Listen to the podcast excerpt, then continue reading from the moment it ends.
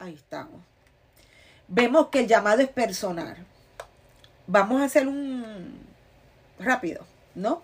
Yo no le voy a explicar a usted como si usted fuera un estudiante de Sunday School, porque este ministerio no es para estudiantes de, de primaria.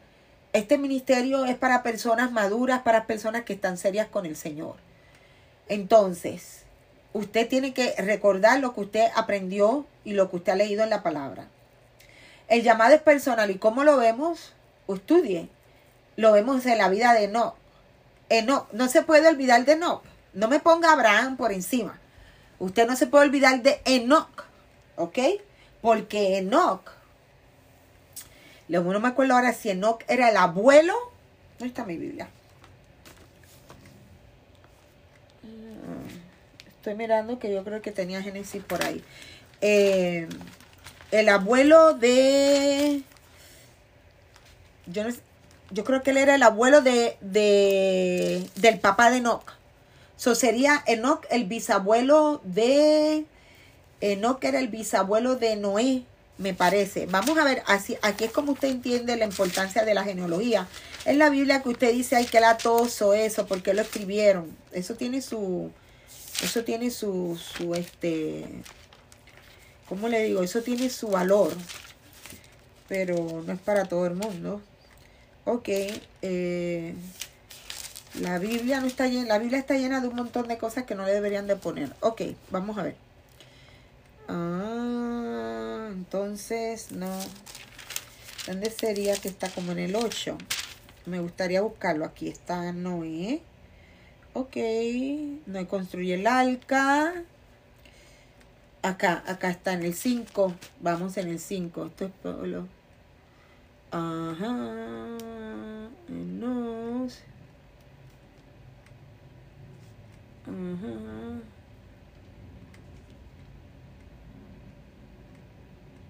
Ok, aquí está. Ok, entonces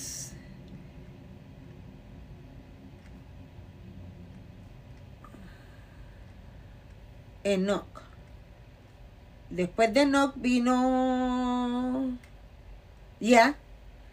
Entonces vivió Enoch 65 años y engendró a Matusalén. Esto es importante. El llamado. El llamado. Dios te llama. Dios te está llamando. Dios llama hoy. Y cinco años y engendró a Matusalén. Y caminó Enoch con Dios después que engendró a Matusalén 300 años y engendró hijos e hijas. 300 años, imagínate cuántos hijos tuvo. Y fueron todos los días de Enoch 365 años. Caminó pues Enoch con Dios y desapareció porque le llevó Dios. Entonces vivió Matusalén, que fue el primero que dijo que Enoch engendró a Matusalén. de todos los hijos que engendró, ¿por qué menciona a Matusalén? Te voy a decir por qué. Porque Matusalén engendró hijos e hijas. Y entre los hijos y las hijas, él engendró a Lamec.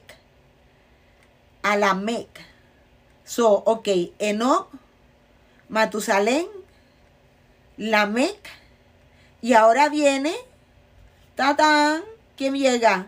Noé. So, el papá de Noé, el abuelo de Noé, el bisabuelo de Noé fue Enoch. Escríbelo, anótalo, porque de esto a lo mejor no lo vuelve a escuchar. El bisabuelo, bueno, lo puedes Google. El bisabuelo de Noé fue Enoch. ¿Y por qué esto es importante? Porque en otros escritos judíos dicen que cuando nació Noé, no nació cualquier cosa. Cuando nació Noé, él dicen que él habló inmediatamente y que él se paró, se puso de pie. Ay, si tú no puedes creer que la serpiente caminaba, tú no vas a creer esto. Al punto que el papá de él pensó que era un niño divino, que era algo extraño, que no había sido engendrado por él. Y él fue y llamó al papá de él, Noé llamó a su papá y el papá fue, que te dije quién era, Matusalén. Matusalén fue y fue y llamaron y gritaron y oraron hasta que hicieron que Enoch, que Enoch no había muerto, Enoch había sido llevado al cielo. Enoch vino a consultar a ver qué era lo que pasaba, por qué estaban así. Y era porque ellos pensaban que este niño era extraño, que al lo este niño no era bueno. Y fue al revés. Enoch le tuvo que decir, es que este niño tiene llamado, este niño viene de parte de Dios y sí es hijo tuyo, engendrado por ti. No era hijo divino. ¿Y por qué esto es importante? Porque para este tiempo de Noé, cuando Noé nació, para ese tiempo Recuerda, antes estaban los gigantes en la tierra que fueron los que nacieron de las mujeres que estuvieron con los ángeles caídos, los ángeles que engendraron hijos con estas mujeres de Dios. Está en Génesis, pero de seguro esto para ti es blowing your mind. Pero esto es importante porque yo quiero que tú sepas que no es lo mismo ser llamado con un propósito con una misión en particular que ser eh, instrumento de Dios. Porque hasta la mula puede ser instrumento de Dios, ¿recuerdan?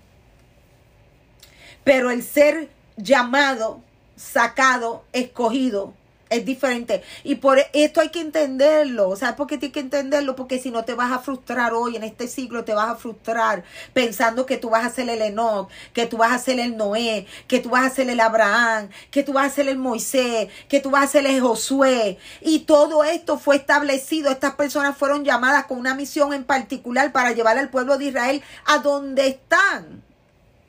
Donde estaban y donde están ahora. Eso no quiere decir que Dios no llama gente hoy, porque cuando buscamos en la historia del cristianismo podemos ver grandes, que algunos le llaman generales, porque vemos a Kathleen Kuhlman, antes de ella vinieron otras mujeres también, y vemos a um, Billy Graham, eh, vemos a Gigi Ávila, vemos personas que, se levantaron de la nada, de un, de repente cayó un despertar del Espíritu Santo, porque ya habían sido llamadas marcadas con esto. Tú sabías que Billy Graham fue sano solo en su cuarto de una enfermedad de los huesos cuando él era un fisiculturista. él traía su unción. Nadie le tiró ninguna capa. No hay manto ni capas que tirar. Cuando Dios te llama, Dios te llama y te capacita y te llama con una misión, eh, con un tiempo definido, para un propósito, para dirigir, para libertar al pueblo. Todos estos nombres de personas que yo he nombrado han sido libertadores del pueblo de Dios. Y tenemos a un Josué para entrar al pueblo a la tierra prometida. A veces nos frustramos en el llamado porque estamos esperando ser como estas personas. No, tú eres como tú eres, como Dios te llamó, lo que Dios llamó para tu vida. Y si no, vamos a preguntarle a María. Después de los profetas, Dios llama a los profetas. Ya tengo que terminar. Está, eh, vemos el, entra el tiempo de los reyes. Pero si te das cuenta, los reyes de Israel no fueron llamados por Dios. Los reyes de Israel, solamente el rey David fue puesto por Dios, llamado por Dios desde pastorear las ovejas, el último de la casa del Padre, fue posicionado en el reino de Israel, porque de él, del corazón de él, porque Dios se placía de él, de ahí va a salir el linaje de David. Yo siento la bendición de Dios. Yo espero que usted la pueda recibir en su casa donde usted está y en los podcasts que me estás oyendo. Dale share, comparte esta palabra, no la dejes presa. Solo David, ni Salomón. Salomón fue puesto por el Padre, dejado porque le tocaba de turno el linaje. Pero David fue llamado. Los profetas fueron escogidos para libertar al pueblo, para dirigir al pueblo, para dar palabra. Y luego David, pero solo David. como hubieron muchos profetas en Israel, pero solo hay un Samuel, solo hay un Elías, solo un Daniel, solo un Ezequías, solo, hay unos específicos, especiales.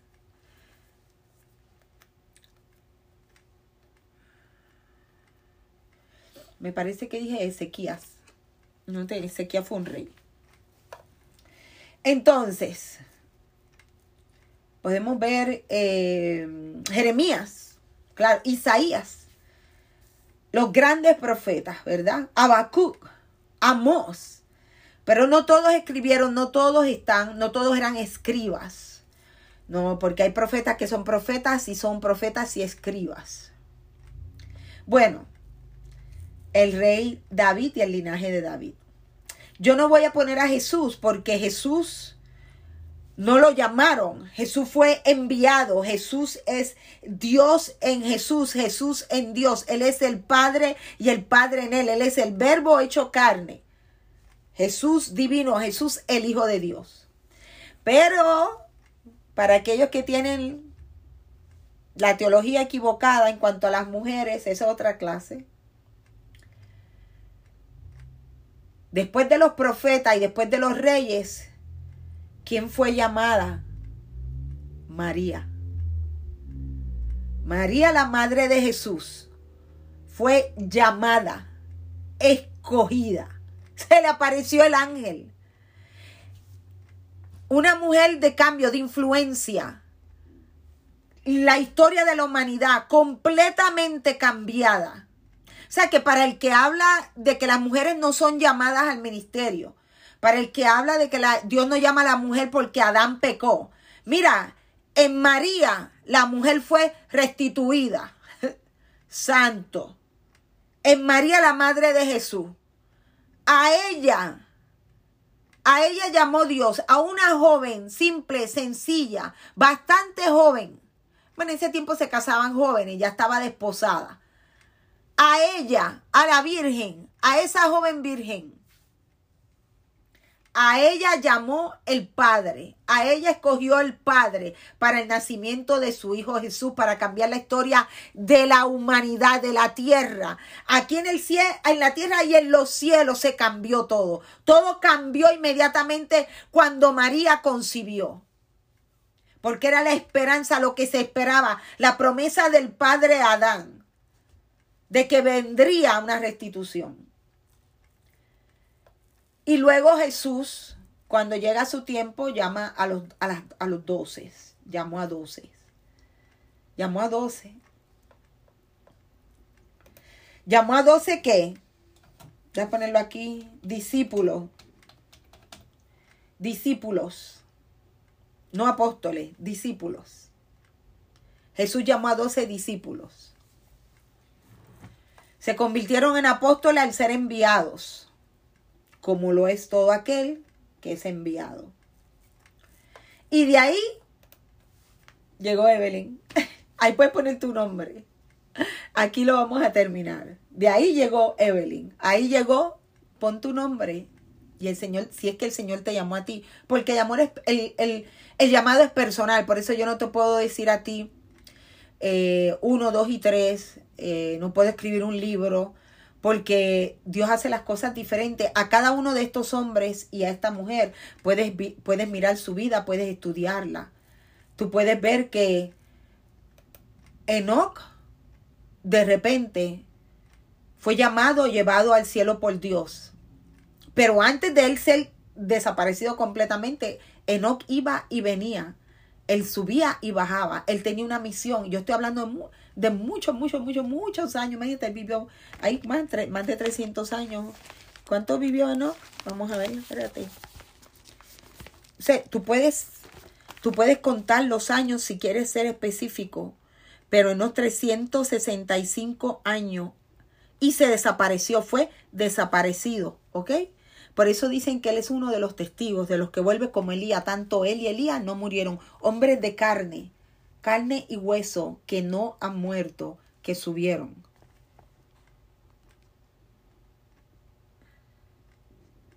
Y ahí hay un misterio.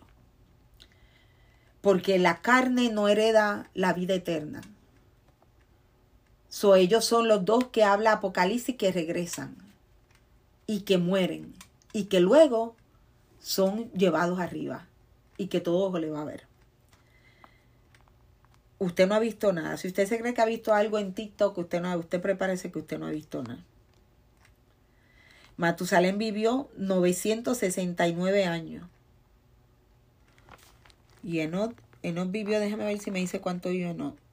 777 años. Pero recuerda que no es que estaba muerto y nació el otro, no. El papá de Noé, el papá de, perdón, el papá de Noé estaba vivo. Eh, Matusalén, que sería en este caso el abuelo de Noé, estaba vivo cuando Noé nació. So, hay, muchas hay, hay muchas cosas, hay muchos gaps que a veces nosotros eh, no, no vemos eh, no se nos enseñó, no se estudia, no se enseña cómo estudiarse tampoco. Y entonces a la hora de usted leer la escritura, interpretarla y aplicarla es un desastre porque hay muchos detalles que están en el aire ahí que usted, que usted no sabe. Eh, pero acérquese al Centro Apostólico de Florida, que ahí usted va a aprender muchas cosas. Nuevas cosas no, esas cosas ya están ahí. Lo que pasa es que usted nadie se las ha dicho. Entonces, eh, y Abraham, Abraham estaba con la familia. Y Abraham tiene su... Abraham cuando nació también fue igual. Cuando vinieron los, magos a visitar también, como pasó con Jesús, ellos dijeron, este niño tiene una estrella y la estrella de él se traga a los otras tres. Y a Patita lo estaban buscando para matarlo. Y el padre lo llama. Lo llamó a él, no llamó a Sara, llamó a él, ven tú con tu esposa, pero lo estaba llamando a él. A él fue que le habló, Dios le habló a él, no le habló a Sara. Por eso Sara tuvo su travesía. Luego, y es lo que le explico otra vez, hay, hay personas que tienen una unción de parte de Dios, tienen un llamado de parte de Dios para un tiempo específico y las personas que están alrededor no son llamadas con esta persona, pero necesita la ciencia y la sabiduría no para alejar a esas personas, sino para mantenerlas para que el enemigo no abuse de ellas, no termines perdiendo tu casa, tu llamado, tu ministerio, tu esposa, tu esposo, a causa de qué? A causa de que la presión espiritual, la atmósfera espiritual, la opresión espiritual que se está viviendo en ese ministerio, en ese, en ese lugar, en ese llamado donde están esas partes eh, correspondientes, pues no todas pueden aguantar, soportar esa presión. Y una de ellas cede. ¿Qué fue lo que le pasó al que era mi esposo. Voy a terminar con esto para que no se quede la historia incompleta. Y él, eh, a pesar de conocer a Dios y de haber trabajado para Dios, estaba desgastado emocionalmente. Él tenía sus limitaciones también porque él había sido un niño eh, dejado por el padre, eh, maltratado en cierta manera, eh, las cosas no eran fáciles según él iba creciendo, estuvo expuesto a los elementos de afuera, como uno dice, ¿verdad? A los falsos profetas. Y habían cosas que no fueron trabajadas en su espiritualidad, ni en sus emociones. No había inteligencia emocional. Había inteligencia de acá de los números, pero emocional no. Entonces, al, después de un tiempo, se dio, se dio otra vez como dice la escritura, si no estás pendiente y velas, los demonios que el Señor te sacó, Él se va, va por camino seco y va a regresar y no viene solo, trae siete más con Él. Y así pasó. Su corazón se fue endureciendo, se fue enfriando, aunque participaba de algunas actividades de la iglesia, ya no quería trabajar para el Señor, eh, quería hacer su vida, quería eh, tener dinero, vivir bien, no tanto dinero, pero quería estar cómodo, quería disfrutar de su familia, eh, de su relación con su madre, con su padrastro. Eh, se confundió, se confundió porque te puedes confundir, ten cuidado. Siguiendo tu llamado, puedes pensar que estás escuchando a Dios y no estás escuchando a Dios. En la tercera parte voy a tener que entrar en lo que es escuchar a Dios para prevenirte que mientras estás en el llamado, en el proceso de cumplir tu llamado, cumpliendo tu llamado, Satanás siempre va a venir a tratar de impedir que tú termines la torre que comenzaste. y como le pasó al que era mi esposo y compañero de milicia en, en las cosas de Dios, misionero también o apóstol, como éramos llamados, éramos apóstoles enviados de nuestra iglesia Pentecostal Holiness Church en Virginia. Eh, él perdió la, perdió la batalla. La perdió porque se apartó del Señor, cayó en pecado, eh, olvidó a su familia, pensó que lo podía alcanzar todo solo. Eh, pensaría que haber trabajado para el Señor había sido una pérdida de tiempo, de dinero y en cierta manera lo expresó algunas veces, no muchas, pero se cuestionó mucho si lo que había hecho, lo que había logrado, eh, pues tenía algún valor. No le vio el valor de Dios, no le vio que hoy en día hay misioneros en el mundo, hay familias en el mundo, hay ministros en el mundo a causa del trabajo que nosotros hicimos, que muchas personas eh, fueron salvas, otras fueron enviadas a llevar el Evangelio, otras todavía están permanecen en las misiones. Y, muchas otras cosas que tal vez nosotros nunca mm, sabremos hasta llegar al cielo. Pero él perdió esa, esa buena batalla y terminó eh, no queriendo hacer nada para el Señor y esto le costó la vida. Murió antes de tiempo, literalmente murió, no solo murió espiritualmente, pero antes de tiempo el Señor se lo llevó. Y yo pienso en mi razonamiento humano y también en mi experiencia con Dios, que cuando él menos se lo esperaba, Dios se lo lleva eh, pero se lo lleva en buenos términos, que Dios honra el trabajo que él hizo aunque él no estaba consciente. Entonces espero que algún día, eh, cuando yo muera o cuando Cristo venga, pues eh, tengamos la alegría, yo y mi familia, de volverlo a ver, de que su, su alma se salvó. Su obra fue quemada, pero él se salvó, como dice el Evangelio pero él fue salvo, que es lo que importa. Así que lo que hacemos en la tierra ahora lo hacemos para Dios, el llamado es para servir a Dios. Entonces hay que ser serio en esto, hay que ser responsable porque usted puede perder su vida o un ser querido puede perderla a causa de su terquedad de abrir puertas para que Satanás entre y se robe todo lo que Dios está haciendo. Dios no le va a dar la oportunidad. Y esto yo lo veo en mí. Aunque Satanás trató y no solo lo usó a él, su mala actitud, eh, la crisis en la que puso toda la familia, toda la familia eh, de él como eh, Satanás la usó para destruirme a mí, para tratar de, de sembrar en mí la duda del llamado de Dios. Y aunque yo tomé la decisión equivocada, saliendo de Estados Unidos y regresando a Puerto Rico por un tiempo, eh, Dios tuvo misericordia de mí, me trajo de vuelta otra vez. No es que te digo, es que tengo un llamado para las naciones. ¿Dónde está mi libro? Aquí.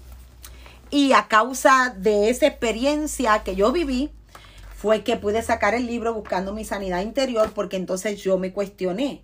Porque cada vez que yo tengo una crisis emocional, en vez de acercarme más a Dios, me alejo del Señor, y comienzo a, verme en, una, en una nube, en una cortina de humo, donde Dios no existe, donde no veo a Dios.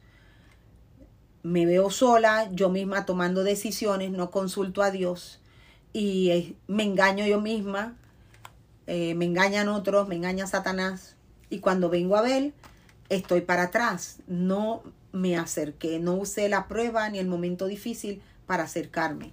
Y de ahí es cuando el Señor me muestra por qué es que yo pensaba de esa manera, porque yo estaba en una caja, porque mis emociones estaban guiando el tren de mi vida y no el Espíritu Santo.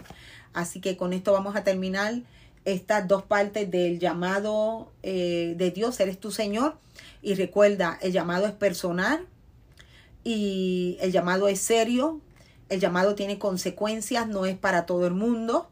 El llamado es individual, pero de cada situación, si te sientes que estás en un atraso, en una situación difícil, que no tuviste las fuerzas para pelear cuando tenías que haberlo hecho, no importa, porque el Señor es un Dios de restauración y la casa segunda va a ser mejor que la primera. Así que te bendigo en el nombre del Padre, del Hijo y del Espíritu Santo. Y yo declaro que esta palabra cae en ti, en un terreno fértil que da fruto al ciento por uno y que tú no te das por vencido ni por vencida. En el nombre de Jesús. Y recuerda que hay una tercera parte. Bendiciones. Bendiciones a todos los que escuchan a través del, del programa de podcasts del Centro Apostólico de Florida a través de la eh, aplicación Anchor. Por favor, comparte nuestras enseñanzas, eh, son gratuitas para avanzar el reino de Dios y su justicia, así que lo único que te pedimos es que los comparta. Bendiciones. Bendiciones, te damos la bienvenida al Centro Apostólico de Florida. Hoy estamos grabando uno de nuestros podcasts y este se llama Eres tú Dios eres tu Dios, tiene que ver con el llamado de Dios al ministerio. Dios es el que llama. Padre, danos ciencia, danos sabiduría, danos entendimiento, derrama el poder de tu Espíritu Santo sobre tu iglesia, sobre los que escuchan ahora o en grabado. Permite que la unción del Espíritu Santo caiga sobre ellos y que cada palabra dé el fruto al ciento por uno. Y aquellos que han sido llamados a trabajar para tu obra, a cambiar, agentes de cambio, Señor. Que sean restituidos en tu presencia, Señor.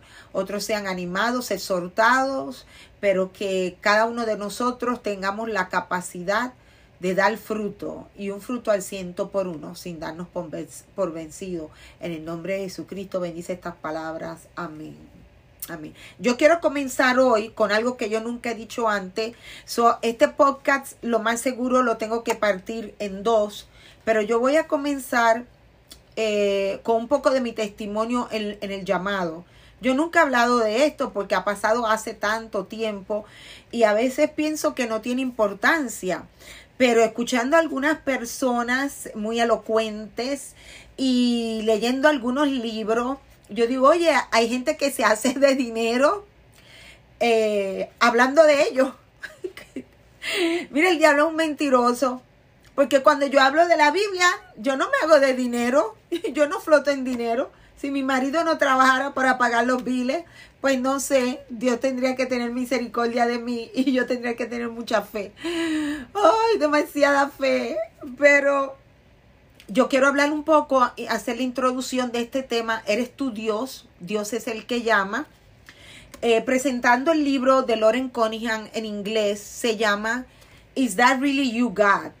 Este libro está, me parece que casi en todos los idiomas, porque él es el fundador de Juventud con una misión y su misión es mundial.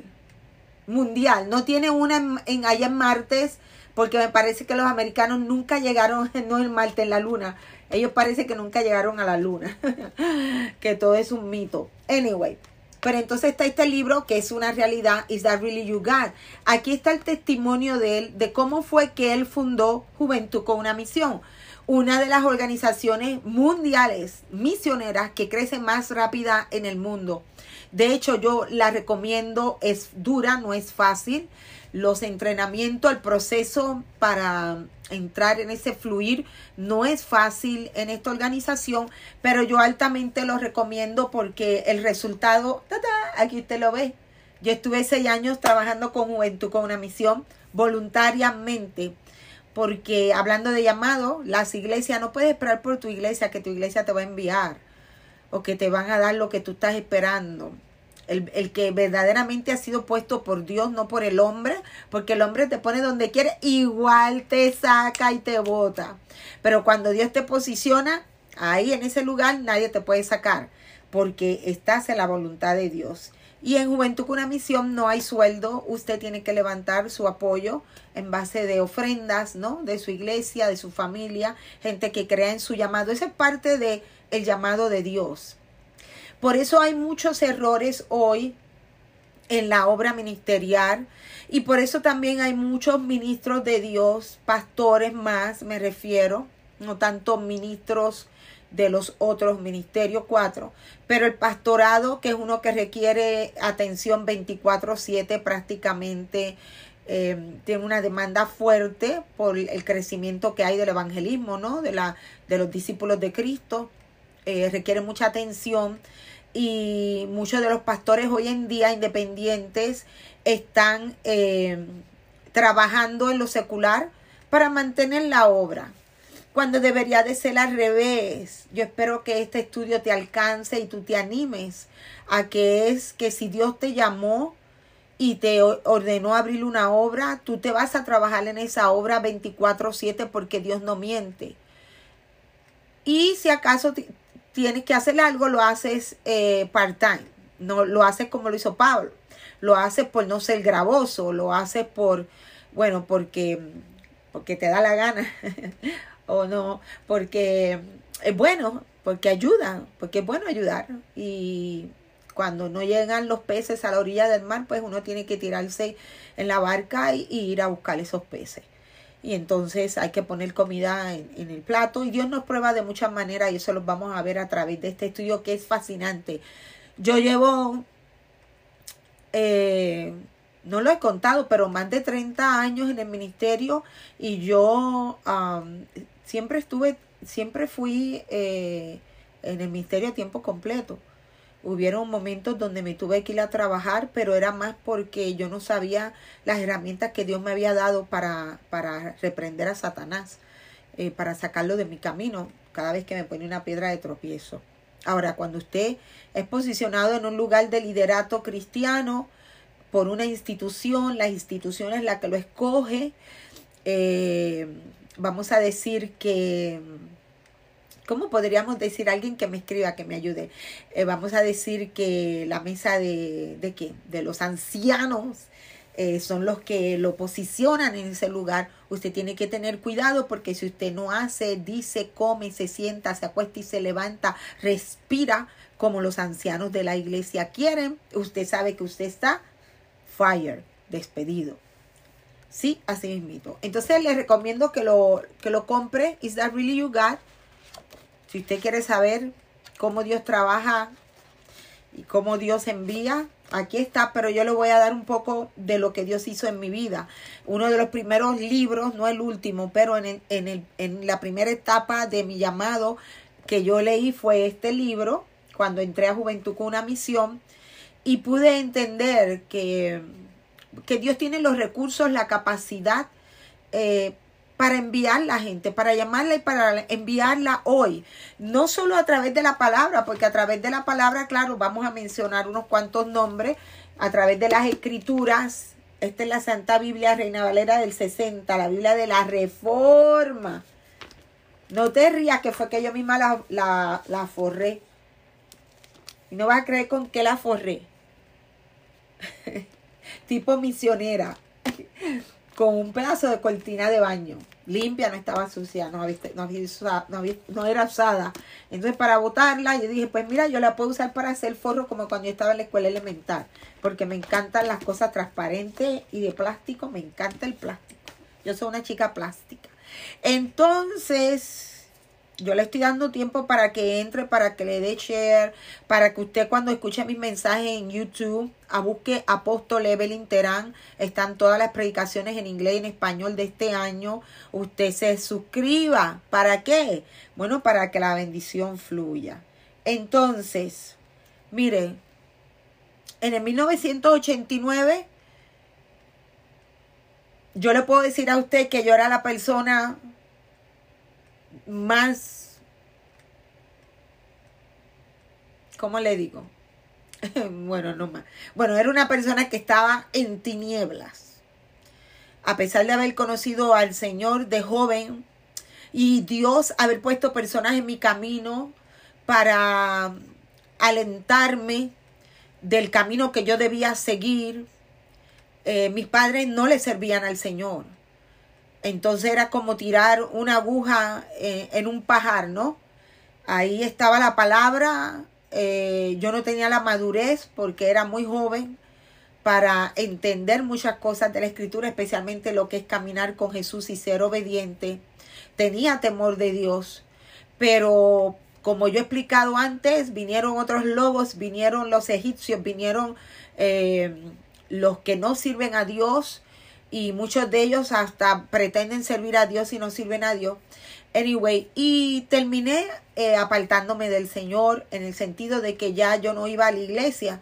Bueno, nadie iba, en la casa todo el mundo dejó de ir, mis hermanas no iban, mi tía que me llevaba eh, no me hablaba porque yo me había ido a bailar el, el baile de John Travolta en la televisión. De hecho, gané, gané.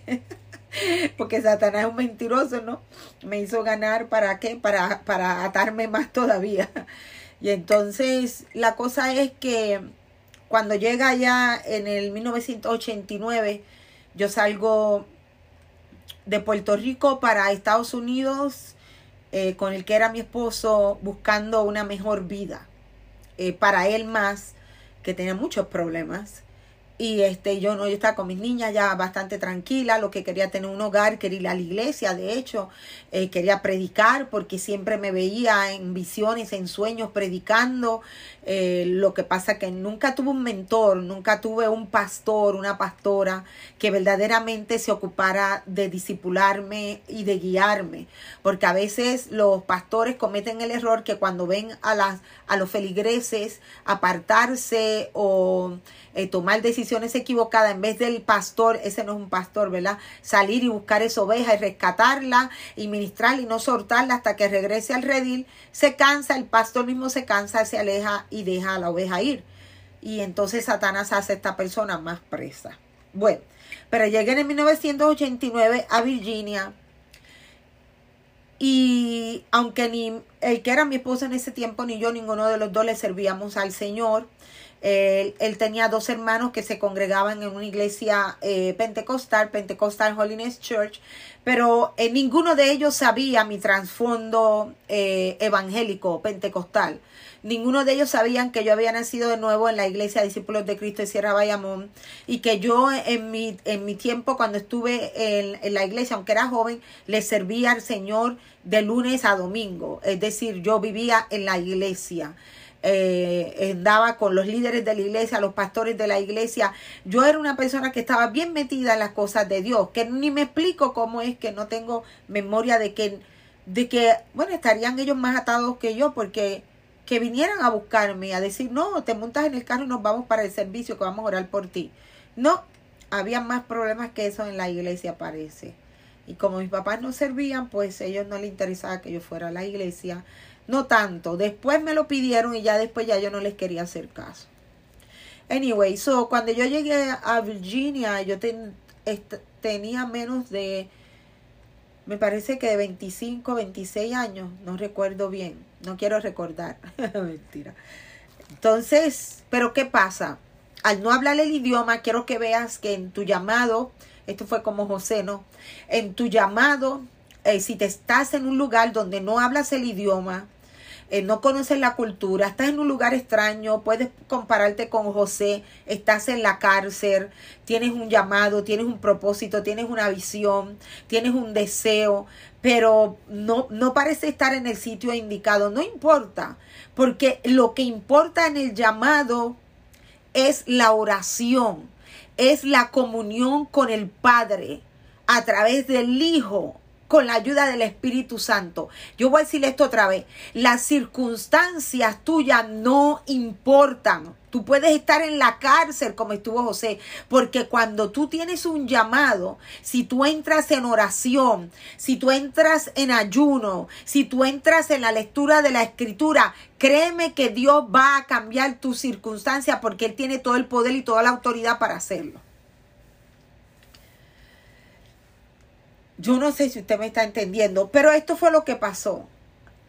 Yo me encontré en una cárcel en el sentido de que yo no hablaba el idioma, eh, yo no tenía carro, no podía, no tenía ni licencia de conducir, eh, no tenía amistades, es, es, decir, estaba sola en la casa, llevando una de las niñas al colegio, la otra yo la cuidaba, y la única opción que yo vi, pero que también mi alma anhelaba, era regresar a la casa de Dios. Y así fue como yo entré a la iglesia pentecostal Holiness Church. Nadie me obligó. Mi esposo, que era el hermano de los que se congregaban, no iba a la iglesia. Eh, yo fui la que di el paso porque yo conocía a Dios. Yo sabía quién era Dios. pero estaba bien enredada. Eh, emocionalmente tenía muchos, eh, muchas crisis emocionales, psicológicas, por lo que usted ya sabe y usted conoce que está en mi libro, que está por aquí en algún sitio, no sé dónde, lo quiero enseñar, tiene que estar por aquí. Estoy en mi estudio de mi casa. Ah, ya, ya, ya. Buscando mi sanidad interior, que lo puede conseguir en Amazon. A causa de todo lo que usted ve, puede ver aquí, era que yo estaba alejada de los caminos de Dios porque no sabía procesar eh, mis emociones, no tenía inteligencia emocional y de esto yo he hablado. Por eso yo tengo la autoridad para hablar de estos temas, porque de ahí yo vengo, de ahí me sacó el Señor. Y yo prácticamente esto no se lo comento a nadie, no, no hablo de mi vida personal. Entonces, en el 1989 llego y a, a causa de la oración, del ayuno, del ayuno, hermano, del ayuno diario, porque yo no tenía nada más que hacer, ayunar, no me puse a comer, gracias a Dios, porque hay gente que dice, yo no tengo nada que hacer, y ¿qué hace? Come. Está que no cabe en la silla, o te pones a comer, a comer, a comer, a ver televisión, uno es lo que hace, pero hace comer. Pues al revés, hermano, yo dije al revés, entonces yo voy a ayunar, y yo voy a ayunar, y yo voy a ayunar, y yo voy a ayunar. Y yo, bueno, ayuné tanto que hasta la, la, grasa que se le queda a uno después de la maternidad, porque mi primera, mi segunda, mi tercera hija no tenía más que seis meses. Todo eso el cuerpo me lo comí por dentro a causa del ayuno. Pero yo empecé a pedirle al Señor que me usara. Yo comencé a orar porque una cosa que usted tiene que hacer, escuchando a Dios y sabiendo, eres tu Dios, si Dios le está a usted contestando una oración que usted le ha hecho adelante, yo empecé a pedirle a Dios que me enviara a las naciones, que, que no tomara en cuenta mi soberbia, que me aparté, que pequé, que cometí muchas malas decisiones, que tal vez no sé si yo debería estar ahí en Virginia o no, si estaba casada con el hombre correcto o no, si tenía haber tenido menos hijos o más hijos o no, no. Yo simplemente comencé a orar y a pedirle a Dios que tuviera misericordia de mí porque yo quería trabajar para Él, porque yo sentía una necesidad de predicar la palabra, de hablar de Él, porque Él era real. Y yo quería decirle a las naciones de la tierra que Dios es real. Y comencé a ayunar y a orar y a interceder por la vida del que era mi esposo, que no quería ir a la iglesia, claro, porque estaba atado y solo quería quedarse en la casa tomando cerveza. Y yo comencé a interceder y ayunar también por él. Y de repente llegó un cambio. Y a veces en esto no me tome fuera de contexto, pero el que usted esté casado o casada no quiere decir que su esposo o su esposa tiene llamado al ministerio porque usted tal vez no se casó con la persona correcta. Usted tiene que tener cuidado. Yo esto no lo aprendí hasta después. So, llorando, envíame, claro, el Señor dijo, no la puedo enviar sola, tengo que traer al marido, porque van los dos, porque están casados, no va a dejar uno adelante y el otro atrás, ¿verdad? Los dos. Y yo, y además yo estaba orando por él, intercediendo que el Señor le cambiara el corazón que le cambiara el corazón, que le cambiara el corazón. Y yo creo que en cierta manera, como a él le gustaba viajar, cuando él entró en los caminos del Señor y comenzó a tener una relación auténtica con Dios, él también quiso salir, él también tenía ese deseo de trabajar para Dios. Y en cuestión, le digo, de menos de tres años, eh, mi esposo llegó un día a la casa, el que era mi esposo, y me trajo una revista Mire, yo le estaba orando a Dios que, hiciera Dios que me enviara a las naciones, ¿verdad? Estoy buscando a ver si tengo una revista cerca. Ok, él llegó con una revista finita. Él trabajaba en el hospital de veteranos de Virginia. Se había encontrado, se reunía con un grupo de oración en el trabajo, oraban en el almuerzo. Gracias a Dios por eso también. Entonces él trajo, él era eh, asistente de enfermero. Entonces él trajo una revista y me dijo, Evelyn, ya yo sé para dónde es que Dios quiere que vayamos.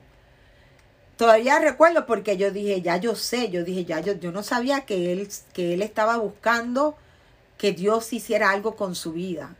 Y entonces él me trajo una revista de Carisma, que todavía me está, que está abierta, que es una revista de, me está que la publicaba el 700 Club. Algo así, Carisma, el programa salía por ahí o algo. Y él trajo una revista donde aparecía esta organización, Youth with a Mission, esta sigla, Y1, Youth with a Mission, Youth with a Mission, Y-W-A-M. En español ellos se llaman Jukum o Jotacum. Están en Puerto Rico también. Están donde quiera, Brasil están donde quiera. Entonces él me dijo, el Señor quiere que nosotros vayamos ahí.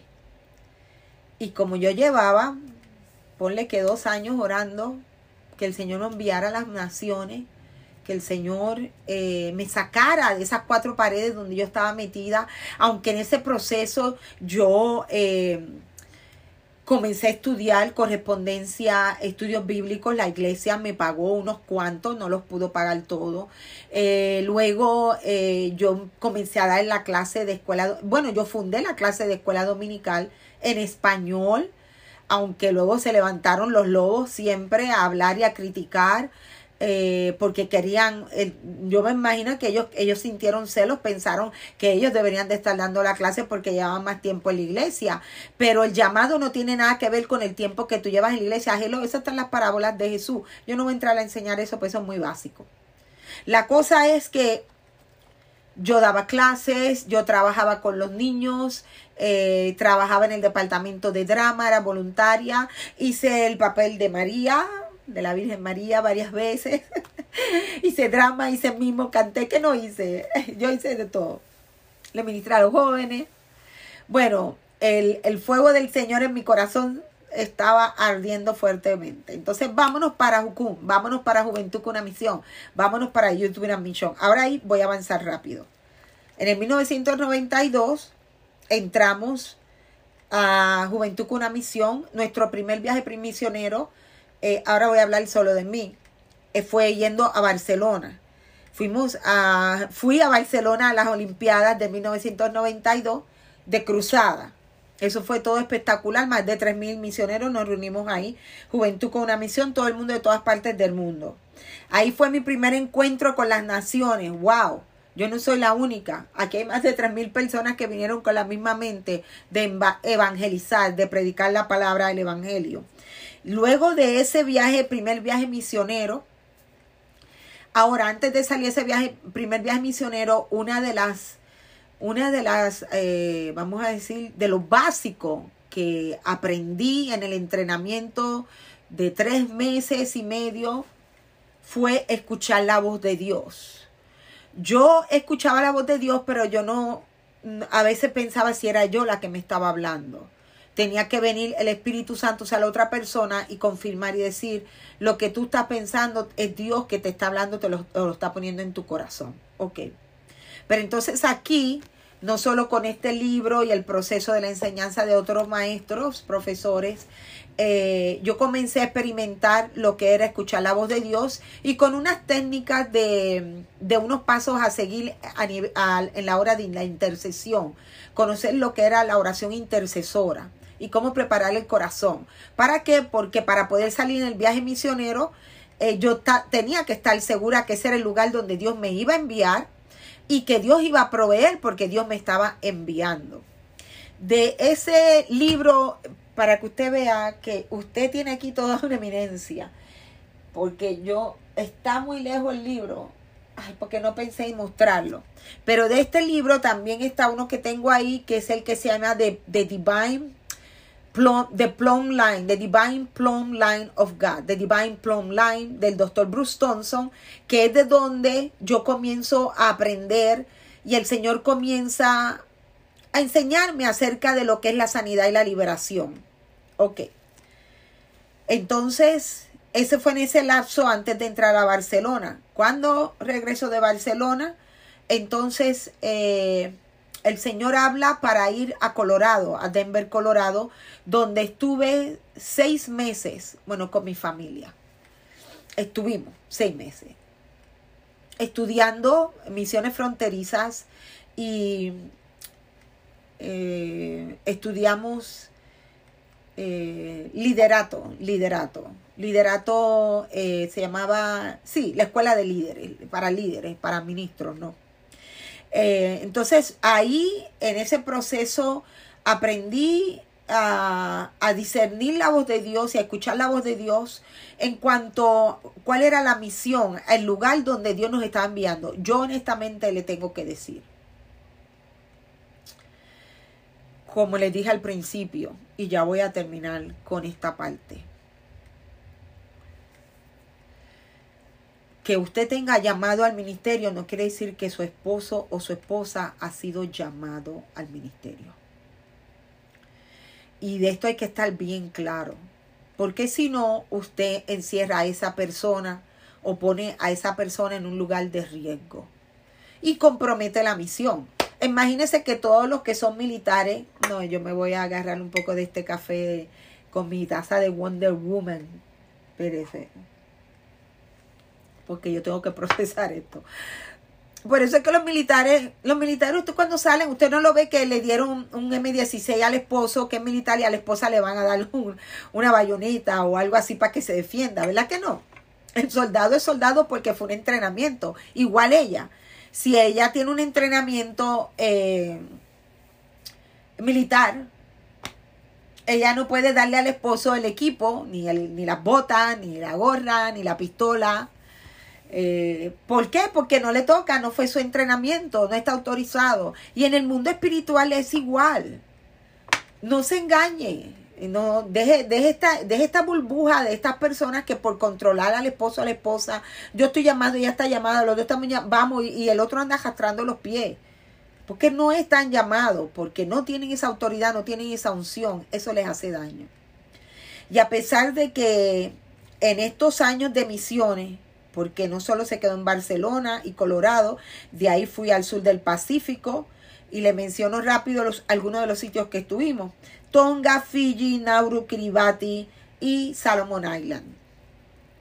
Espectacular, ¿no? Dos años por todo el sur del Pacífico siendo testigo para Cristo. Pero si no era porque yo entraba en mi cuarto, en mi puerta, en mi lugar, mi lugar de adoración, de oración, de, de, entender a Dios, el corazón de Dios y de mi compromiso con mi familia, yo no lo hubiera logrado porque yo no me veía en ese lugar, no me veía en esas misiones, yo no, no me veía trabajando tan lejos de Estados Unidos alcanzando a otras personas. Al contrario, yo siempre quería regresar a América. Cada vez que había una oportunidad de cambiar de un lugar a otro, yo siempre pensaba que ahora era el momento donde íbamos a regresar a Estados Unidos. No me pregunte por qué. No era la primera vez que yo vivía en Estados Unidos. Yo viví en Estados Unidos cuando tuve 15 eh, años con mis papás. 15, eh, 16, regresé a Puerto Rico, me parece que tenía ya 17 años. No sé, hoy, sabe, ¿quieres saber dónde vivía? Y viví en Virginia. ¿Cree que es coincidencia? Yo viví en Virginia vivía en Arlington, Virginia, porque mis padres trabajaban en Washington, D.C. Tal vez el Señor siempre me quiso traer a Estados Unidos desde antes. La cosa es que en el, en, el, en el, tiempo que pasó, en el lapso desde que yo llego a Virginia y que entro a las misiones, ya yo hablaba inglés. Eh, lo escribía bastante. Lo hablaba me hablaba, hablaba bastante bien. Y yo estaba sorprendida que el mismo Dios, sin yo haber ido a la escuela a estudiar inglés, me había dado la capacidad de hablar este idioma rápido y de entenderlo, de comprenderlo. a nivel que luego yo me convertí en, traductora para del inglés al español en las misiones. Cuando había, yo le, yo le hice traducción a Loren Cunningham, de hecho, al autor de este libro, al fundador de Juventud con una misión, yo le hice una traducción en España, en Málaga, en, Barcelona, necesitaba un traductor y um, me tocó a mí la oportunidad. Entonces, eh, al llamado. Es parte eso es parte del llamado, porque es donde usted se para, al lado de quien usted se, usted se para, donde Dios lo posiciona, vamos a decir. El domingo yo estaba predicando y mi nieto Lucas salió de yo no sé dónde, porque usted sabe, en el servicio de inglés se pasea por donde quiera, y, y se paró al lado mío, parece una estatua, al lado mío cuando yo estaba predicando, y dije, bueno, este sí sabe dónde posicionarse, usted tiene que saber dónde posicionarse. Eh, con esto yo voy a terminar esta primera parte porque estoy grabando en el podcast y no quiero pasar los 30 minutos. La primera parte de eres tú, eres tu Dios, eres tu Señor, me gusta más que eres tu Dios. Eres tú, Señor, el que me está llamando, eres tú el que me estás hablando. Eh, hice el trabajo de Dios, cumplí la misión del Señor, eh, nunca me quejé, me agradaba estar en el centro de la voluntad de Dios, aunque yo no entendía que yo hacía en el sur del Pacífico. No entendía para nada. Y de hecho, antes de salir al sur del Pacífico, nuestros directores eh, hicieron una ceremonia para enviarnos, enjuagaron nuestros pies, lavaron nuestros pies como eh, símbolo, ¿verdad?, de, de sumisión, de humillación. Y recuerdo con una profeta que dijo que yo debía de renunciar al ministerio público y yo me quedé como, ¿de qué ella habla? ¿De qué estarán hablando? Porque yo eh, de publicidad no tengo nada, ni, ni las cucarachas leen algún artículo que yo haya escrito, o sea, no sé de qué me están hablando. Anyway, y eso, eso yo me lo llevé conmigo y todos esos años que estuve por allá, trabajé, dirigí programas, dirigí escuelas de discipulado, equipos de, evangelismo fuera de Tonga, la isla de Nauru. Eh, nos consideraron pioneros entrando al sur del Pacífico, especialmente en la isla de Nauru, a, entrar a trabajar una obra del Señor, pero nos faltaba mucho. Habían cosas que no estaban eh, muy, muy claras en nuestras vidas, especialmente en la vida de mi esposo, que eh, de ese tiempo empezaba a pesar, le empezaba a, a marcar, eh, empezaba a, notarse el desgastamiento emocional eh, en él de todo lo que llevaban estos cinco años de misiones. Y luego el lo que es descuidarse, lo que es el llamado por Dios, estar en una posición de liderato del cristianismo y abrir puertas o dejar puertas abiertas por donde Satanás entra y como un león rugiente te devora. Y esto nos llegó a acontecer ya cuando regresamos a Estados Unidos. Tal vez por estar en desobediencia, porque cuando llegamos en el 1900 ya 90 después de haber ido a Guatemala, perdón, se me había quedado Guatemala, eh, Canarias, donde estuvimos un año, y llegar a Miami en el 1997, donde llevamos la escuela de discipulados con una, un grupo de estudiantes de Brasil. Nosotros éramos los líderes de esta escuela. Este agotamiento cayó en la vida de, del que era mi esposo, aunque yo me renovaba mis fuerzas, como las águilas, porque recuerda, yo tengo un llamado de niña y usted lo puede ver hoy, usted dirá, usted se estará preguntando, ¿y dónde estará ese muchacho? ¿Qué pasó con él? Eh, y yo estoy aquí de pie, estoy de pie. Yo estoy de pie gracias a, a la misericordia de mi Cristo Jesús, que siento su presencia ahora mismo en este cuarto, el amor de Dios. Y le doy gracias al Padre por haberme dado las fuerzas de viajar todos esos lugares y de vivir toda esa vida que, lo hice por amor a Él. Porque hasta en Alemania me convertí en la pastora de la base de Baumholder, de la capilla de Baumholder, de los hispanos, allá con los militares, con los infanteros.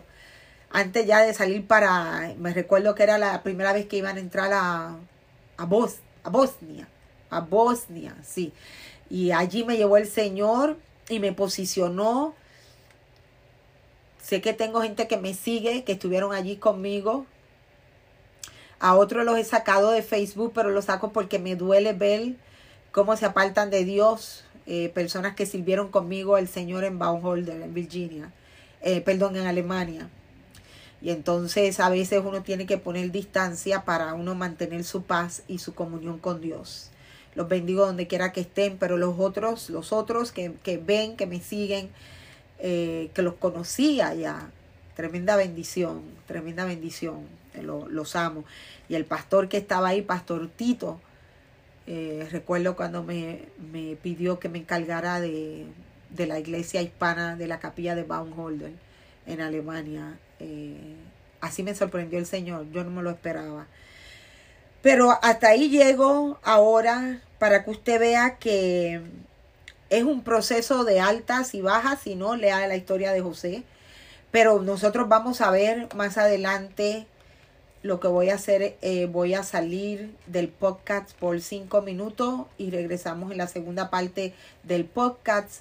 Pero en live nos quedamos conectados porque el llamado de Dios no tiene que tener duda que Dios es el que llama. Así que seguimos con la segunda parte. Bendiciones, te damos la bienvenida al Centro Apostólico de Florida. Hoy estamos grabando uno de nuestros podcasts y este se llama Eres tú Dios. Eres tú Dios. Tiene que ver con el llamado de Dios al ministerio. Dios es el que llama. Padre, danos ciencia, danos sabiduría, danos entendimiento, derrama el poder de tu Espíritu Santo sobre tu iglesia, sobre los que escuchan ahora o en grabado. Permite que la unción del Espíritu Santo caiga sobre ellos y que cada palabra dé el fruto al ciento por uno. Y aquellos que han sido llamados a trabajar para tu obra, a cambiar, agentes de cambio, Señor que sean restituidos en tu presencia, Señor, otros sean animados, exhortados, pero que cada uno de nosotros tengamos la capacidad de dar fruto y un fruto al ciento por uno sin darnos por vencido. En el nombre de Jesucristo bendice estas palabras. Amén. Amén. Yo quiero comenzar hoy con algo que yo nunca he dicho antes. So, este podcast lo más seguro lo tengo que partir en dos, pero yo voy a comenzar eh, con un poco de mi testimonio en, en el llamado. Yo nunca he hablado de esto porque ha pasado hace tanto tiempo y a veces pienso que no tiene importancia. Pero escuchando a algunas personas muy elocuentes y leyendo algunos libros, yo digo, oye, hay gente que se hace de dinero eh, hablando de ellos. Mira, el diablo es un mentiroso. Porque cuando yo hablo de la Biblia, yo no me hago de dinero, yo no floto en dinero. Si mi marido no trabajara para pagar los biles, pues no sé, Dios tendría que tener misericordia de mí y yo tendría que tener mucha fe. Ay, demasiada fe. Pero yo quiero hablar un poco y hacer la introducción de este tema. Eres tu Dios, Dios es el que llama. Eh, presentando el libro de Loren Cunningham en inglés, se llama Is That Really You God? Este libro está, me parece que casi en todos los idiomas, porque él es el fundador de Juventud con una misión y su misión es mundial. Mundial. No tiene una en, allá en Martes, porque me parece que los americanos nunca llegaron, no en Marte, en la Luna. Ellos parece que nunca llegaron a la Luna. que todo es un mito. Anyway. Pero entonces está este libro que es una realidad, Is That Really You God? Aquí está el testimonio de él, de cómo fue que él fundó Juventud con una misión, una de las organizaciones mundiales misioneras que crece más rápida en el mundo. De hecho, yo la recomiendo, es dura, no es fácil. Los entrenamientos, el proceso para entrar en ese fluir no es fácil en esta organización, pero yo altamente lo recomiendo porque el resultado, aquí usted lo ve. Yo estuve seis años trabajando con Juventud, con una misión voluntariamente, porque hablando de llamado, las iglesias no puedes esperar por tu iglesia que tu iglesia te va a enviar o que te van a dar lo que tú estás esperando el, que verdaderamente ha sido puesto por Dios, no por el hombre, porque el hombre te pone donde quiere, igual te saca y te bota. Pero cuando Dios te posiciona, ahí en ese lugar nadie te puede sacar, porque estás en la voluntad de Dios. Y en Juventud con una misión no hay sueldo, usted tiene que levantar su apoyo en base de ofrendas, ¿no? De su iglesia, de su familia, gente que crea en su llamado. Esa es parte de el llamado de Dios.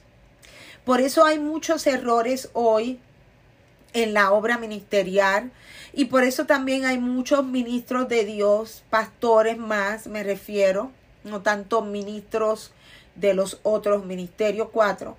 Pero el pastorado, que es uno que requiere atención 24/7 prácticamente, em, tiene una demanda fuerte por el crecimiento que hay del evangelismo, ¿no? De, la, de los discípulos de Cristo. Eh, requiere mucha atención y muchos de los pastores hoy en día independientes están em, trabajando en lo secular para mantener la obra cuando debería de ser al revés. Yo espero que este estudio te alcance y tú te animes a que es que si Dios te llamó y te ordenó abrir una obra, tú te vas a trabajar en esa obra 24/7 porque Dios no miente. Y si acaso tienes que hacer algo, lo haces eh, part-time. No lo haces como lo hizo Pablo. Lo haces por no ser gravoso, lo haces por, bueno, porque, porque te da la gana.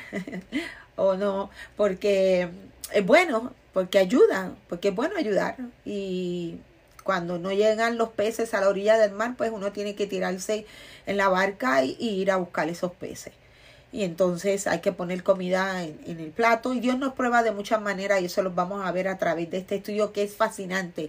Yo llevo, eh, no lo he contado, pero más de 30 años en el ministerio y yo siempre estuve, siempre fui eh, en el ministerio a tiempo completo.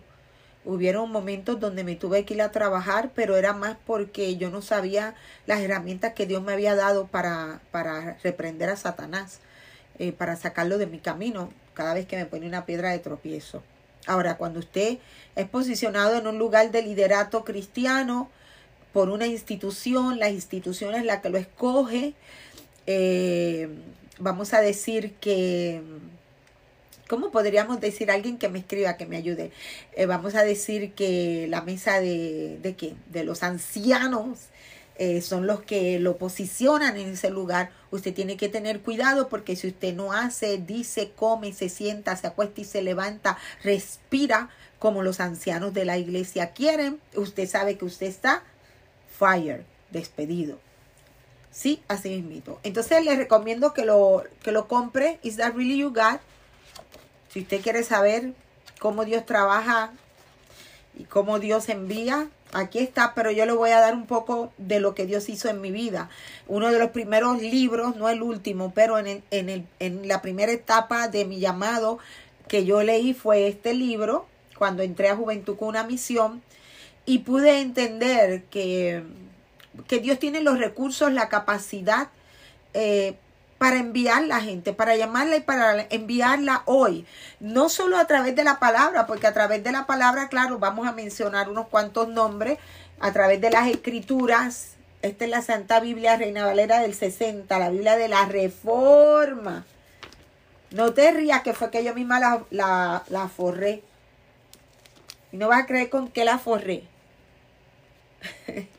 tipo misionera, con un pedazo de cortina de baño. Limpia, no estaba sucia, no, no, era usada. Entonces, para botarla, yo dije, pues mira, yo la puedo usar para hacer forro como cuando yo estaba en la escuela elemental. Porque me encantan las cosas transparentes y de plástico, me encanta el plástico. Yo soy una chica plástica. Entonces, yo le estoy dando tiempo para que entre, para que le dé share, para que usted cuando escuche mis mensajes en YouTube, a busque Apóstol Evelyn Terán, están todas las predicaciones en inglés y en español de este año. Usted se suscriba. ¿Para qué? Bueno, para que la bendición fluya. Entonces, mire, en el 1989, yo le puedo decir a usted que yo era la persona más, ¿cómo le digo? bueno, no más. Bueno, era una persona que estaba en tinieblas. A pesar de haber conocido al Señor de joven y Dios haber puesto personas en mi camino para alentarme del camino que yo debía seguir.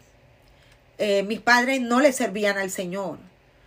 Entonces era como tirar una aguja eh, en un pajar, ¿no? Ahí estaba la palabra. Eh, yo no tenía la madurez porque era muy joven para entender muchas cosas de la escritura, especialmente lo que es caminar con Jesús y ser obediente. Tenía temor de Dios, pero como yo he explicado antes, vinieron otros lobos, vinieron los egipcios, vinieron eh, los que no sirven a Dios y muchos de ellos hasta pretenden servir a Dios y no sirven a Dios. Anyway, y terminé eh, apartándome del Señor en el sentido de que ya yo no iba a la iglesia. Bueno, nadie iba, en la casa todo el mundo dejó de ir, mis hermanas no iban, mi tía que me llevaba eh, no me hablaba porque yo me había ido a bailar el, el baile de John Travolta en la televisión. De hecho, gané, gané. porque Satanás es un mentiroso, ¿no? Me hizo ganar para qué? Para, para atarme más todavía. Y entonces la cosa es que cuando llega ya en el 1989, yo salgo de Puerto Rico para Estados Unidos eh, con el que era mi esposo buscando una mejor vida eh, para él más que tenía muchos problemas. Y este, yo no, yo estaba con mis niñas ya bastante tranquila, lo que quería tener un hogar, quería ir a la iglesia, de hecho, eh, quería predicar porque siempre me veía en visiones, en sueños, predicando. Eh, lo que pasa que nunca tuve un mentor, nunca tuve un pastor, una pastora que verdaderamente se ocupara de disipularme y de guiarme, porque a veces los pastores cometen el error que cuando ven a las a los feligreses apartarse o eh, tomar decisiones equivocadas en vez del pastor, ese no es un pastor, ¿verdad? Salir y buscar esa oveja y rescatarla y ministrarla y no soltarla hasta que regrese al redil, se cansa, el pastor mismo se cansa, se aleja y deja a la oveja ir. Y entonces Satanás hace a esta persona más presa. Bueno, pero llegué en 1989 a Virginia. Y aunque ni el que era mi esposo en ese tiempo, ni yo, ninguno de los dos le servíamos al Señor, él, tenía dos hermanos que se congregaban en una iglesia eh, pentecostal, Pentecostal Holiness Church, pero eh, ninguno de ellos sabía mi trasfondo eh, evangélico pentecostal. Ninguno de ellos sabían que yo había nacido de nuevo en la iglesia Discípulos de Cristo de Sierra Bayamón y que yo en mi, en mi tiempo cuando estuve en, en la iglesia, aunque era joven, le servía al Señor de lunes a domingo. Es decir, yo vivía en la iglesia eh, andaba con los líderes de la iglesia, los pastores de la iglesia. Yo era una persona que estaba bien metida en las cosas de Dios, que ni me explico cómo es que no tengo memoria de que, de que, bueno, estarían ellos más atados que yo, porque que vinieran a buscarme, a decir, no, te montas en el carro y nos vamos para el servicio, que vamos a orar por ti. No, había más problemas que eso en la iglesia, parece. Y como mis papás no servían, pues ellos no les interesaba que yo fuera a la iglesia. No tanto. Después me lo pidieron y ya después ya yo no les quería hacer caso. Anyway, so cuando yo llegué a Virginia, yo tenía menos de, me parece que de 25, 26 años, no recuerdo bien, no quiero recordar, mentira. Entonces, pero ¿qué pasa? Al no hablar el idioma, quiero que veas que en tu llamado, esto fue como José, ¿no? En tu llamado, eh, si te estás en un lugar donde no hablas el idioma, eh, no conoces la cultura, estás en un lugar extraño, puedes compararte con José, estás en la cárcel, tienes un llamado, tienes un propósito, tienes una visión, tienes un deseo, pero no, no parece estar en el sitio indicado, no importa, porque lo que importa en el llamado es la oración, es la comunión con el Padre a través del Hijo con la ayuda del Espíritu Santo. Yo voy a decirle esto otra vez. Las circunstancias tuyas no importan. Tú puedes estar en la cárcel como estuvo José, porque cuando tú tienes un llamado, si tú entras en oración, si tú entras en ayuno, si tú entras en la lectura de la escritura, créeme que Dios va a cambiar tus circunstancias porque Él tiene todo el poder y toda la autoridad para hacerlo. Yo no sé si usted me está entendiendo, pero esto fue lo que pasó. Yo me encontré en una cárcel en el sentido de que yo no hablaba el idioma, Eh, yo no tenía carro, no podía, no tenía ni licencia de conducir. Eh, no tenía amistades. Es, es decir, estaba sola en la casa, llevando una de las niñas al colegio, la otra yo la cuidaba. Y la única opción que yo vi, pero que también mi alma anhelaba, era regresar a la casa de Dios. Y así fue como yo entré a la iglesia pentecostal Holiness Church. Nadie me obligó. Mi esposo, que era el hermano de los que se congregaban, no iba a la iglesia. Eh, yo fui la que di el paso porque yo conocía a Dios. Yo sabía quién era Dios. Pero estaba bien enredada eh, emocionalmente tenía muchos, eh, muchas crisis emocionales, psicológicas, por lo que usted ya sabe y usted conoce que está en mi libro, que está por aquí en algún sitio, no sé dónde, lo quiero enseñar, tiene que estar por aquí. Estoy en mi estudio de mi casa. Ah, ya, ya, ya. Buscando mi sanidad interior, que lo puede conseguir en Amazon a causa de todo lo que usted ve, puede ver aquí, era que yo estaba alejada de los caminos de Dios porque no sabía procesar eh, mis emociones, no tenía inteligencia emocional y de esto yo he hablado. Por eso yo tengo la autoridad para hablar de estos temas, porque de ahí yo vengo, de ahí me sacó el Señor. Y yo prácticamente esto no se lo comento a nadie, no, no hablo de mi vida personal. Entonces, en el 1989 llego y a, causa de la oración, del ayuno, del ayuno, hermano, del ayuno diario, porque yo no tenía nada más que hacer, ayunar, no me puse a comer, gracias a Dios, porque hay gente que dice, yo no tengo nada que hacer, y que hace, come. Está que no cabe en la silla. O te pones a comer, a comer, a comer, a ver televisión. Uno es lo que hace, pero hace comer. Pues al revés, hermano. Yo dije al revés. Entonces yo voy a ayunar y yo voy a ayunar y yo voy a ayunar y yo voy a ayunar. Y yo, bueno, ayuné tanto que hasta la, la grasa que se le queda a uno después de la maternidad, porque mi primera, mi segunda, mi tercera hija no tenía más que seis meses. Todo eso el cuerpo me lo comí por dentro a causa del ayuno. Pero yo empecé a pedirle al Señor que me usara. Yo comencé a orar porque una cosa que usted tiene que hacer, escuchando a Dios y sabiendo, eres tu Dios. Si Dios le está a usted contestando una oración que usted le ha hecho adelante, yo empecé a pedirle a Dios que me enviara a las naciones, que, que no tomara en cuenta mi soberbia, que me aparté, que pequé, que cometí muchas malas decisiones, que tal vez no sé si yo debería estar ahí en Virginia o no, si estaba casada con el hombre correcto o no, si tenía haber tenido menos hijos o más hijos o no, no. Yo simplemente comencé a orar y a pedirle a Dios que tuviera misericordia de mí porque yo quería trabajar para Él, porque yo sentía una necesidad de predicar la palabra, de hablar de Él, porque Él era real. Y yo quería decirle a las naciones de la tierra que Dios es real. Y comencé a ayunar y a orar y a interceder por la vida del que era mi esposo, que no quería ir a la iglesia, claro, porque estaba atado y solo quería quedarse en la casa tomando cerveza. Y yo comencé a interceder y a ayunar también por él. Y de repente llegó un cambio. Y a veces en esto no me tome fuera de contexto, pero el que usted esté casado o casada no quiere decir que su esposo o su esposa tiene llamado al ministerio, porque usted tal vez no se casó con la persona correcta. Usted tiene que tener cuidado. Yo esto no lo aprendí hasta después. So, llorando, envíame, claro, el Señor dijo, no la puedo enviar sola, tengo que traer al marido, porque van los dos, porque están casados, no va a dejar uno adelante y el otro atrás, ¿verdad? Los dos.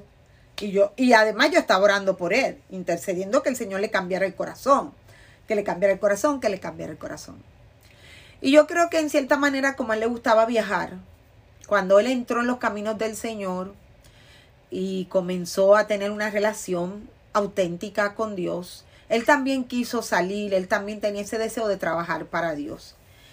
Y en cuestión, le digo, de menos de tres años, eh, mi esposo llegó un día a la casa, el que era mi esposo, y me trajo una revista. Miren, yo le estaba orando a Dios que, que hiciera Dios que me enviara a las naciones, ¿verdad? Estoy buscando a ver si tengo una revista cerca. Ok, él llegó con una revista finita. Él trabajaba en el hospital de veteranos de Virginia. Y se había encontrado, se reunía con un grupo de oración en el trabajo, oraban en el almuerzo. Gracias a Dios por eso también. Entonces él trajo, él era eh, asistente de enfermero. Entonces él trajo una revista y me dijo, Evelyn, ya yo sé para dónde es que Dios quiere que vayamos. Todavía recuerdo porque yo dije, ya yo sé, yo dije, ya yo, yo no sabía que él, que él estaba buscando que Dios hiciera algo con su vida. Y entonces él me trajo una revista de Carisma, que todavía me está, que está abierta, que es una revista de, me está que la publicaba el 700 Club. Eh, algo así, Carisma, el programa salía por ahí o algo. Y él trajo una revista donde aparecía esta organización, Youth with a Mission, esta sigla, Y1, Youth with a Mission, Youth with a Mission, Y-W-A-M. En español ellos se llaman Jukum o Jotacum. Están en Puerto Rico también. Están donde quiera, Brasil, están donde quiera. Entonces él me dijo, el Señor quiere que nosotros vayamos ahí. Y como yo llevaba, ponle que dos años orando, que el Señor nos enviara a las naciones, que el Señor eh, me sacara de esas cuatro paredes donde yo estaba metida, aunque en ese proceso yo... Eh, Comencé a estudiar correspondencia, estudios bíblicos. La iglesia me pagó unos cuantos, no los pudo pagar todo. Eh, luego eh, yo comencé a dar la clase de escuela. Bueno, yo fundé la clase de escuela dominical en español, aunque luego se levantaron los lobos siempre a hablar y a criticar eh, porque querían, yo me imagino que ellos, ellos sintieron celos, pensaron que ellos deberían de estar dando la clase porque llevaban más tiempo en la iglesia, pero el llamado no tiene nada que ver con el tiempo que tú llevas en la iglesia. Hello, esas están las parábolas de Jesús. Yo no voy a entrar a enseñar eso, pues eso es muy básico. La cosa es que yo daba clases, yo trabajaba con los niños, eh, trabajaba en el departamento de drama, era voluntaria, hice el papel de María, de la Virgen María varias veces. hice drama, hice mismo, canté, que no hice. Yo hice de todo. Le ministré a los jóvenes. Bueno, el, el fuego del Señor en mi corazón estaba ardiendo fuertemente. Entonces, vámonos para Jucum, vámonos para Juventud con una misión, vámonos para YouTube una misión. Ahora ahí voy a avanzar rápido. En el 1992 entramos a Juventud con una misión, nuestro primer viaje misionero eh, ahora voy a hablar solo de mí, eh, fue yendo a Barcelona. Fuimos a, fui a Barcelona a las Olimpiadas de 1992 de cruzada. Eso fue todo espectacular, más de 3.000 misioneros nos reunimos ahí, Juventud con una misión, todo el mundo de todas partes del mundo. Ahí fue mi primer encuentro con las naciones, wow. Yo no soy la única. Aquí hay más de 3.000 personas que vinieron con la misma mente de evangelizar, de predicar la palabra del Evangelio. Luego de ese viaje, primer viaje misionero, ahora antes de salir ese viaje, primer viaje misionero, una de las, una de las, eh, vamos a decir, de lo básico que aprendí en el entrenamiento de tres meses y medio fue escuchar la voz de Dios. Yo escuchaba la voz de Dios, pero yo no, a veces pensaba si era yo la que me estaba hablando tenía que venir el Espíritu Santo, o sea, la otra persona y confirmar y decir, lo que tú estás pensando es Dios que te está hablando, te lo, está poniendo en tu corazón. Ok. Pero entonces aquí, no solo con este libro y el proceso de la enseñanza de otros maestros, profesores, eh, yo comencé a experimentar lo que era escuchar la voz de Dios y con unas técnicas de, de unos pasos a seguir en la hora de la intercesión, conocer lo que era la oración intercesora y cómo preparar el corazón. ¿Para qué? Porque para poder salir en el viaje misionero, eh, yo tenía que estar segura que ese era el lugar donde Dios me iba a enviar y que Dios iba a proveer porque Dios me estaba enviando. De ese libro, para que usted vea que usted tiene aquí toda una eminencia. porque yo está muy lejos el libro. Porque no pensé en mostrarlo. Pero de este libro también está uno que tengo ahí, que es el que se llama The, The Divine The Plum Line, The Divine Plum Line of God, The Divine Plum Line del Dr. Bruce Thompson, que es de donde yo comienzo a aprender y el Señor comienza a enseñarme acerca de lo que es la sanidad y la liberación. Ok.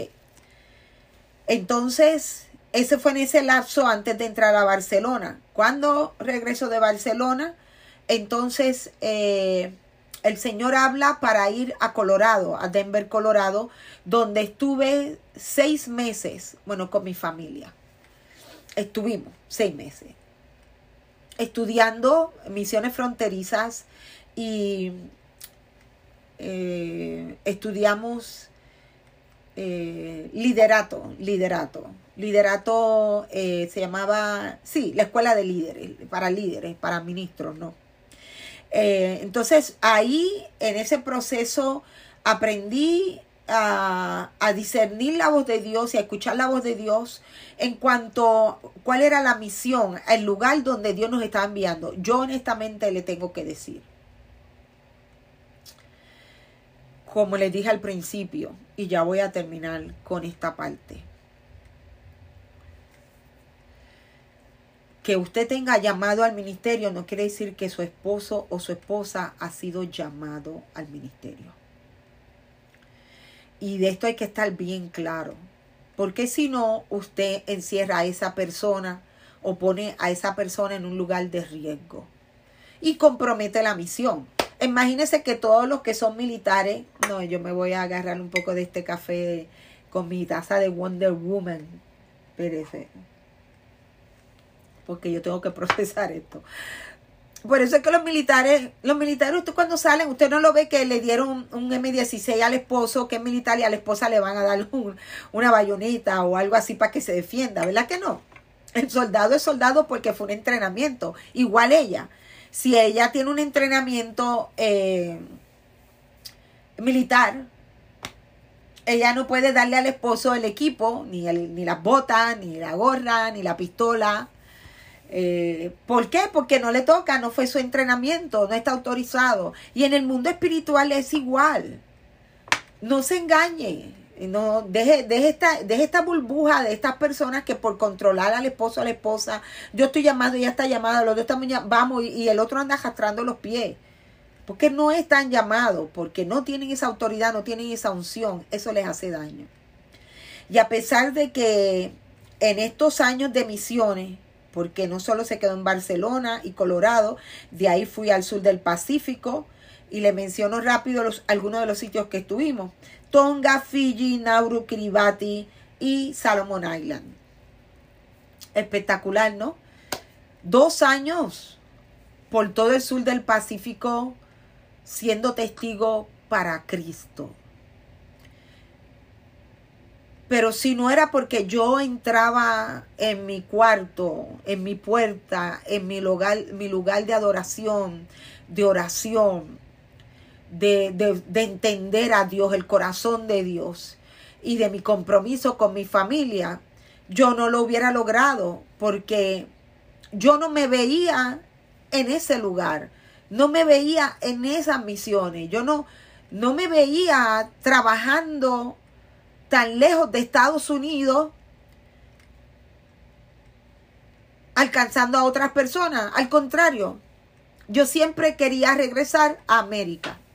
Cada vez que había una oportunidad de cambiar de un lugar a otro, yo siempre pensaba que ahora era el momento donde íbamos a regresar a Estados Unidos. No me pregunten por qué. No era la primera vez que yo vivía en Estados Unidos. Yo viví en Estados Unidos cuando tuve 15 eh, años con mis papás. 15, eh, 16, regresé a Puerto Rico, me parece que tenía ya 17 años.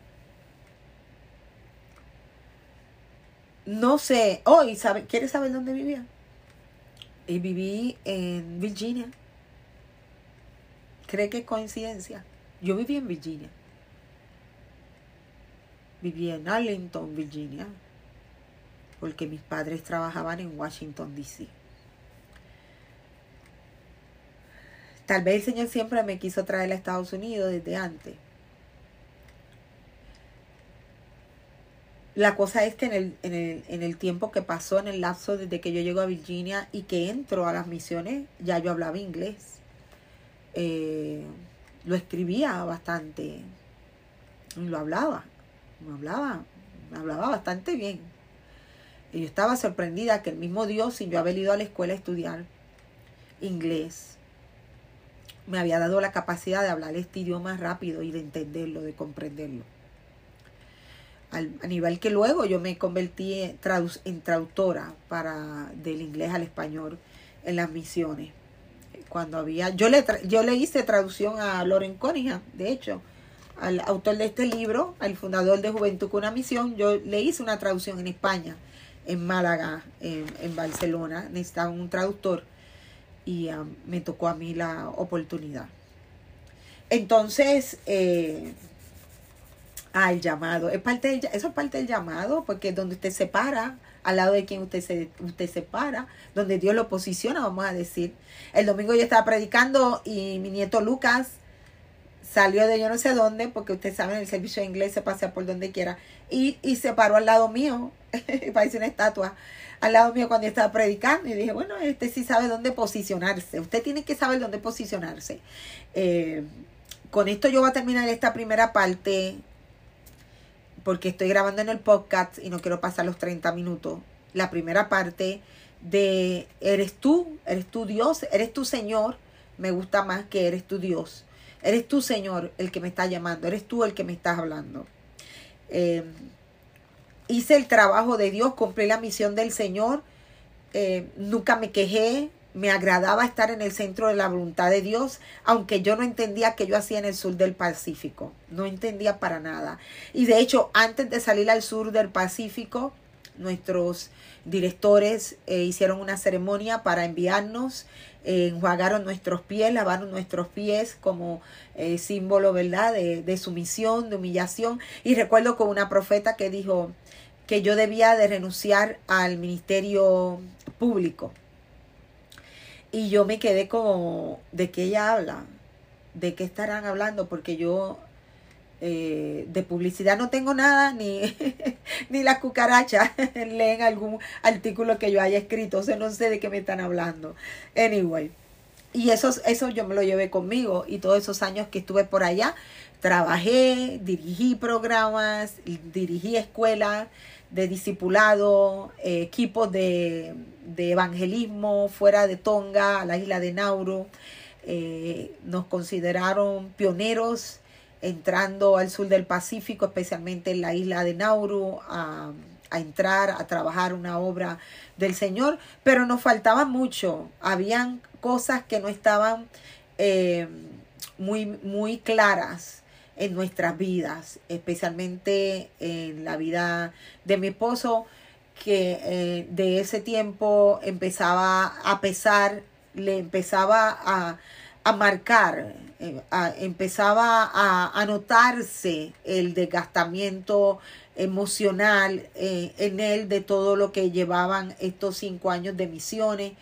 Y luego el lo que es descuidarse, lo que es el llamado por Dios, estar en una posición de liderato del cristianismo y abrir puertas o dejar puertas abiertas por donde Satanás entra y como un león rugiente te devora. Y esto nos llegó a acontecer ya cuando regresamos a Estados Unidos. Tal vez por estar en desobediencia, porque cuando llegamos en el 1990 y después de haber ido a Guatemala, perdón, se me había quedado Guatemala, eh, Canarias, donde estuvimos un año, y llegar a Miami en el 1997, donde llevamos la escuela de discipulados con una, un grupo de estudiantes de Brasil. Nosotros éramos los líderes de esta escuela. Este agotamiento cayó en la vida de, del que era mi esposo, aunque yo me renovaba mis fuerzas, como las águilas, porque recuerda, yo tengo un llamado de niña y usted lo puede ver hoy, usted dirá, se estará preguntando, ¿y dónde estará ese muchacho? ¿Qué pasó con él? Eh, y yo estoy aquí de pie, estoy de pie. Yo estoy de pie gracias a, la misericordia de mi Cristo Jesús, que siento su presencia ahora mismo en este cuarto, el amor de Dios. Y le doy gracias al Padre por haberme dado las fuerzas de viajar todos esos lugares y de vivir toda esa vida que, que lo hice por amor a Él.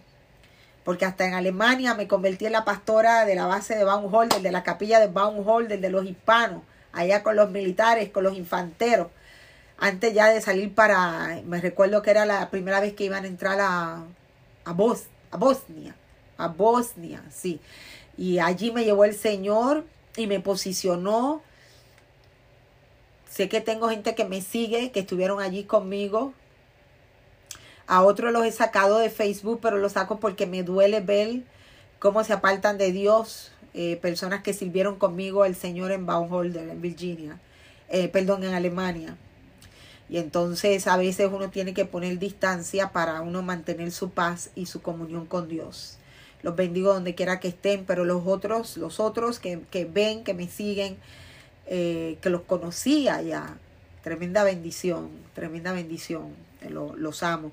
Y el pastor que estaba ahí, Pastor Tito, eh, recuerdo cuando me, me, pidió que me encargara de, de la iglesia hispana de la capilla de Baumholder en Alemania. Eh, así me sorprendió el Señor, yo no me lo esperaba. Pero hasta ahí llego ahora para que usted vea que es un proceso de altas y bajas, si no, lea la historia de José.